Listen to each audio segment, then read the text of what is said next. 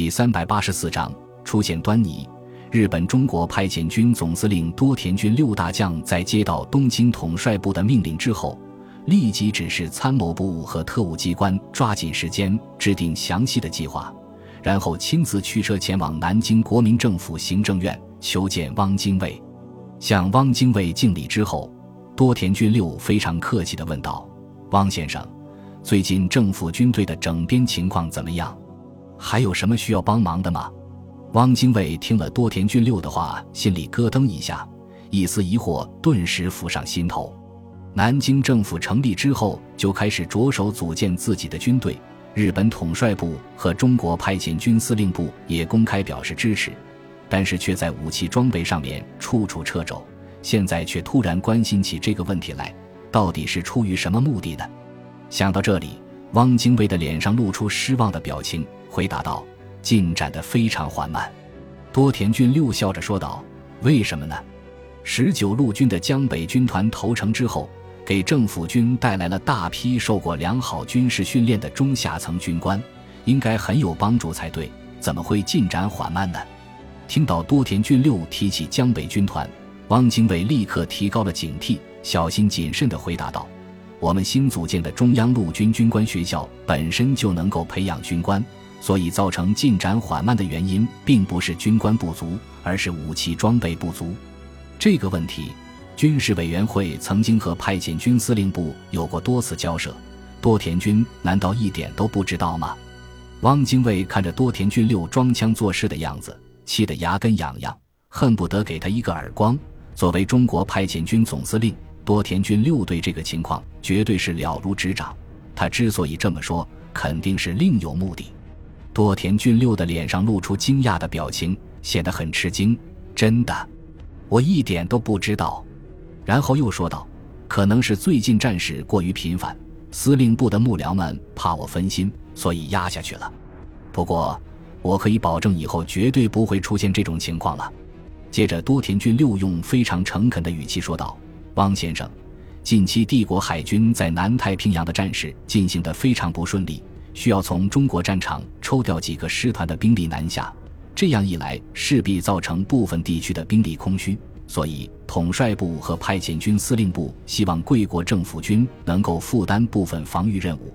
为了增强他们的战斗力，派遣军司令将会在武器装备上给予充分的支持。汪精卫听了，顿时喜上眉梢，因为连多田骏六这样级别的指挥官都坦然承认战况不利。实际情况肯定相差不远。现在日本的实力大幅度削弱，在中国战场的兵力已经捉襟见肘，国民政府刚好可以借此机会采取强硬态度，迫使日本交换主权，扩大政府力量，增强军队的实力。这样一来，即使重庆军队最终击败了日本军队，自己也可以立于不败之地。想到这里，汪精卫非常爽快地说道。多田军，政府军将全力配合帝国军队的行动。如果派遣军司令部能够提供充足武器装备的话，政府军甚至可以替你们完成部分作战任务。多田军六等的就是汪精卫的这句话，急忙说道：“有汪先生这句话，我就放心了。”然后他故作慷慨地说道：“目前派遣军司令部的仓库里面有一个旅团的装备，明天就可以交付给贵国军队。”接着，他话锋一转，开始谈论这次来访的正题。汪先生，你也知道，大日本帝国虽然是个工业国，但是能源和资源都极度匮乏的国家，再加上太平洋战场和中国战场的巨大消耗，几乎没有多余的原料来生产武器提供给你的政府军。所以，我想请南京政府下令搜集一些废旧金属送到日本。然后就用这些金属生产武器来攻击你的部队，行吗？汪精卫这才明白多田骏六的真正来意，于是敷衍道：“为了报答日本政府和军队对南京政府的无私支援，我们会号召国民积极收集废旧金属。”多田骏六笑着说道：“汪先生，这样做肯定远远满足不了要求。我建议采取以下步骤来达到目标：第一，长江中。”下游流域各县政府成立合作社，强制收购五金物资。第二，鼓动民众到捡拾废旧金属。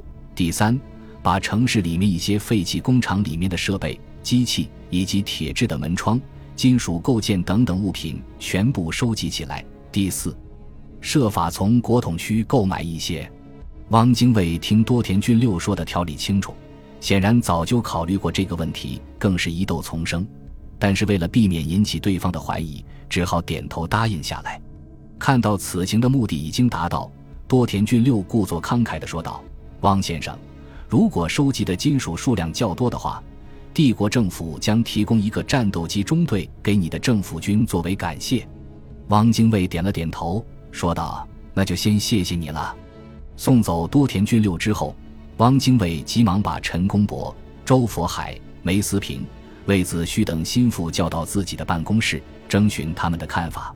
汪精卫的话音刚落，陈公博就说道：“我前段时间一直待在上海，听李士群说，九月十五号晚上，日本宪兵队突然在上海公共租界地区实施戒严，然后用军用卡车把那里的二十八扇重达三吨的铁门全部拉走。”然后又花了一夜的时间，把租界铁质路牌、下水道盖板全部搜罗一空，最后用轮船运回日本去了。如果日本政府真的想用这些金属来制造武器，提供给我们的话，完全可以等多田军六智慧您之后再动手，根本没有必要鬼鬼祟祟的搞。所以背后一定有什么阴谋。周佛还想了想，说道：“难道日本的资源真的匮乏到这种地步吗？”魏子胥摇了摇头，说道：“不可能。现在，日军和盟军仍然在澳洲对峙，南太平洋的绝大部分地区还在日军手中，其中既有盛产橡胶、锡、石油等战略物资的东南亚，也有盛产铁矿石的澳大利亚和印度支那，怎么会缺这么点金属呢？”随后，与会众人都发表了看法，虽然都认为多田骏六没有说老实话。但是却也想不出背后的真正原因。汪精卫看商量不出结果，就给众人提了下建议。他说道：“你们好好想一想，会不会和中国战场的形势有些关系？最近武汉驻军不断发警报过来，似乎国军在准备大举反攻，两者之间有没有联系？”经汪精卫这么一说，大家的思路顿时清晰起来。魏子胥首先说道：“我还是看不出两者之间有什么联系。”以日军在武汉的兵力，国军想一口把它吃掉的话，难度非常大，甚至有可能被日军反咬一口。在这种情况下，日军不可能是准备撤退。周佛还补充道：“日本政府和天皇都死要面子，在撤退就等于认输的情况下，日军是不会主动撤退的。”这时候，梅思平说道：“既然多田军六主动找王先生搜集金属，那就说明日本确实需要这些东西。”至于其中的原因，无论他们怎么掩饰，都会暴露出来的。所以我建议让李世群的情报人员多方了解情况，争取发现一些蛛丝马迹，总比咱们在这里空想要有用的多。汪精卫点了点头，说道：“我刚才忘了说，多田军六还特意提到江北军团，是不是对我们起了疑心？”魏子胥立刻满不在乎地说道：“汪先生，就是他起疑心了，也拿我们没办法。”现在田纪明的第一方面军整编了七个步兵师、两个独立旅，在南京周边地区，我们的兵力已经远远超过日军，不用怕他们。汪精卫想了想，说道：“那就把这件事交给李士群来办吧。”周佛海提醒道：“李士群一直锋芒毕露，再加上他手上有大量特工和部队，已经引起日本人的警惕，由他来办不太好吧？”陈公博笑着说道。刚才子虚不是说了吗？咱们用不着怕他们。汪精卫摇了摇头，说道：“现在还没有到翻脸的时候，还是低调一点好。”魏子胥想了想，建议道：“我看不如找重庆方面问问，说不定他们知道真正的原因。